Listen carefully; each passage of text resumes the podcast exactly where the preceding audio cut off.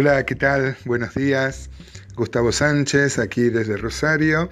Este, graba este audio a toda esta amplia cofradía, a este grupo que tenemos comunión cada mañana, eh, viendo la palabra.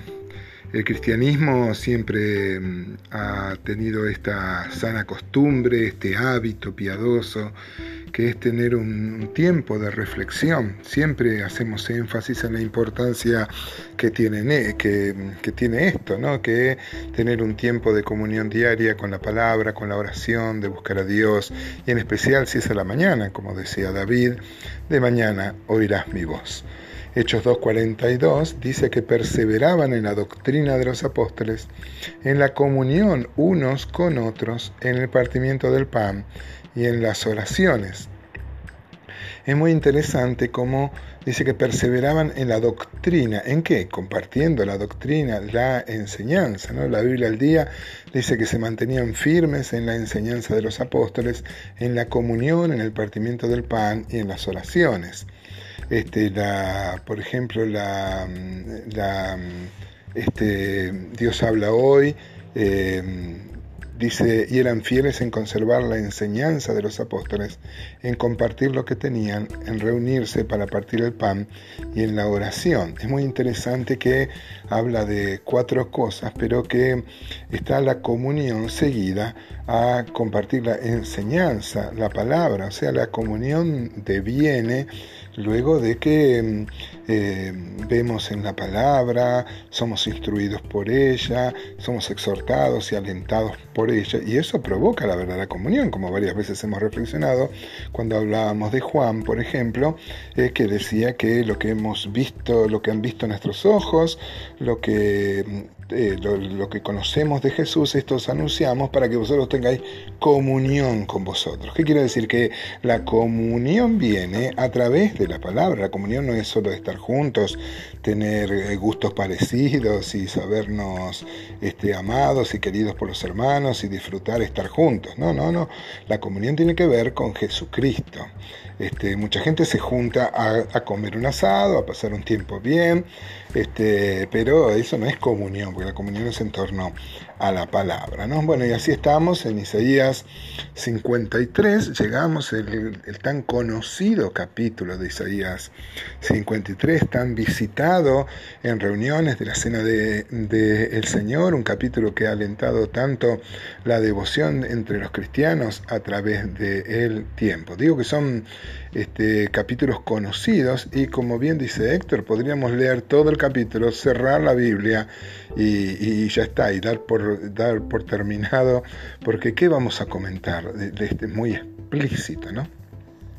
Hay pasajes que son muy conocidos en la escritura y otros que no lo son tantos. A veces los que tomamos la palabra somos seducidos por buscar textos o estudiar o predicar sobre pasajes que no son tan conocidos o no, no es tan habitual este, citarlos o hacer mensajes en torno, en torno a eso, ¿no? Por ejemplo, hay, hay, pasajes que son muy conocidos, personajes que son muy conocidos. Por ejemplo, todo el mundo sabe quién fue Caín, ¿no es cierto? Nadie le pondría a su hijo Caín. ¿Por qué? O Judas, por ejemplo. ¿Por qué? Porque claro, son conocidos y es conocida su maldad y nadie quiere poner.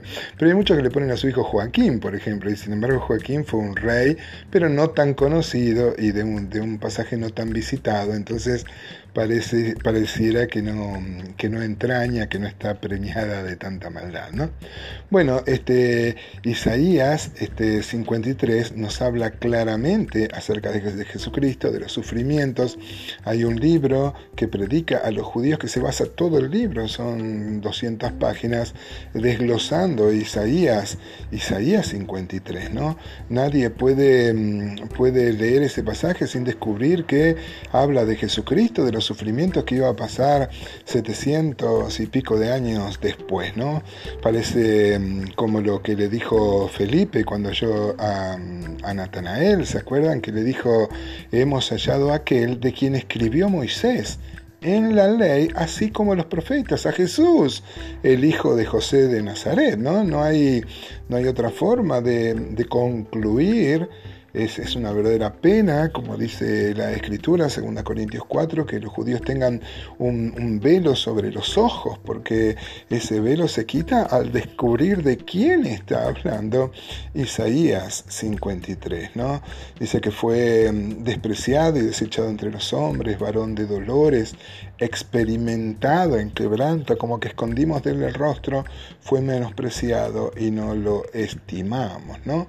Este, mm, Isaías en otras oportunidades también habla de los sufrimientos, ¿no? Y, bueno, y citando a Isaías, por ejemplo, Juan 12, 38, dice que para que se cumpliese la palabra del profeta Isaías que dijo, Señor, ¿quién ha creído nuestro anuncio o a quién se ha revelado el brazo del Señor?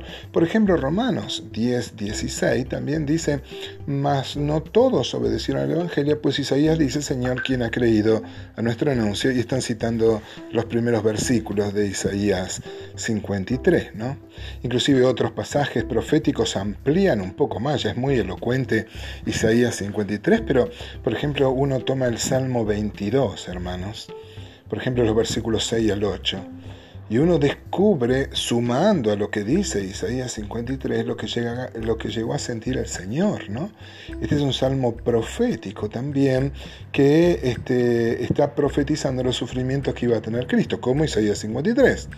Dice el Salmo 22, 6, mas yo soy gusano y no hombre, oprobio de los hombres, despreciado del pueblo. Todos los que me ven me escarnecen, estiran la boca, menean la cabeza, diciendo, se encomendó a Jehová, líbrele él, sálvele, pues que en él se complacía, ¿no? Este, a mí siempre me impresionó también Isaías 53, pero sumado eh, que el Señor se haya sentido un gusano despreciado entre los hombres. Un gusano. Puede haber algo más así repugnante que un gusano, ¿no? Este, nadie cría gusanos. este, si bien hay gusanos que hacen tanto bien a la tierra y a, los procesos eh, de simplificación de la materia, eh, eh, qué, gráfico, ¿no? Imagínese usted, mi amado hermano, que mi amada hermana, que el Señor se sintió un gusano. Pero Isaías 53 no solo habla del sufrimiento de, de, Jesús, sino también su gloria y, como dice Héctor, su propósito, ¿no es cierto? Dice Isaías 52, por ejemplo, antes del, que, el capítulo en cuestión, dice el versículo 13, He aquí que mi siervo será prosperado, será engrandecido y exaltado y será puesto muy en alto como se asombraron de ti mucho, de tal manera fue desfigurado de los hombres su parecer y su hermosura más que la de los hijos de los hombres. Dice 1 Pedro 1, y esto me refiero con el, eh, con el que no solo habla de los sufrimientos, sino el destino y la gloria del Mesías. Dice 1 Pedro 1, 10, los profetas que profetizaron de la gracia destinada a vosotros, inquirieron y diligentemente indagaron acerca de esta salvación, escudriñando qué persona y qué tiempo indicaba el Espíritu de Cristo que... Eh, em, el, Espíritu de Cristo que estaba en ellos, el cual anunciaba de antemano los sufrimientos de Cristo y las glorias que vendrían tras ellos. O sea, Isaías 53, por ejemplo, anunciaban los sufrimientos de Cristo y las glorias que vendrían tras los sufrimientos.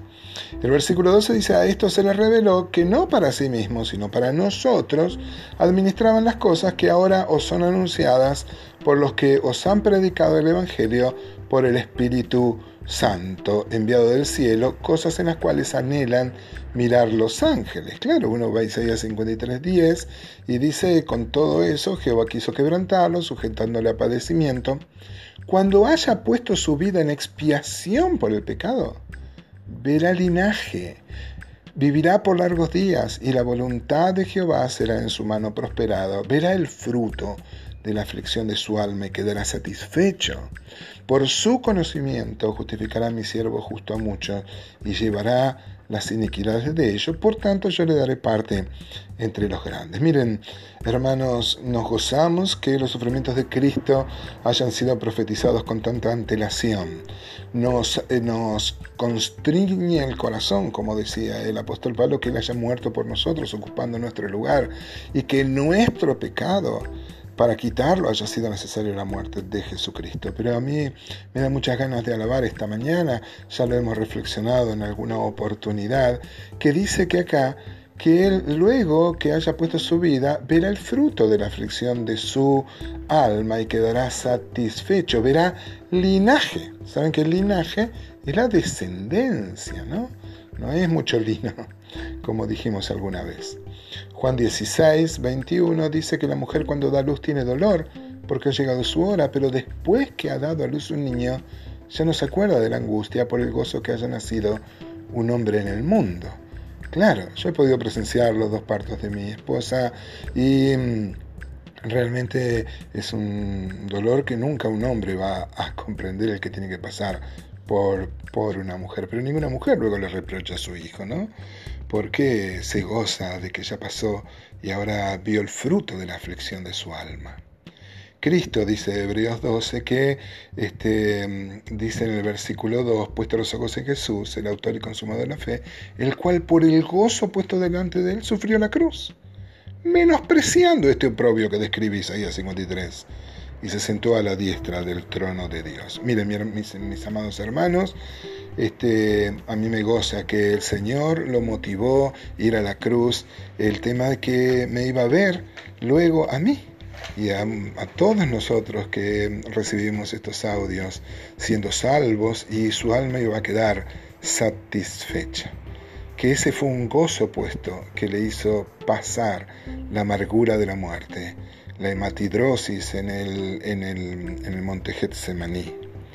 Y a mí me da muchas ganas de alabar en esta mañana y de dedicar mi vida eh, a Él.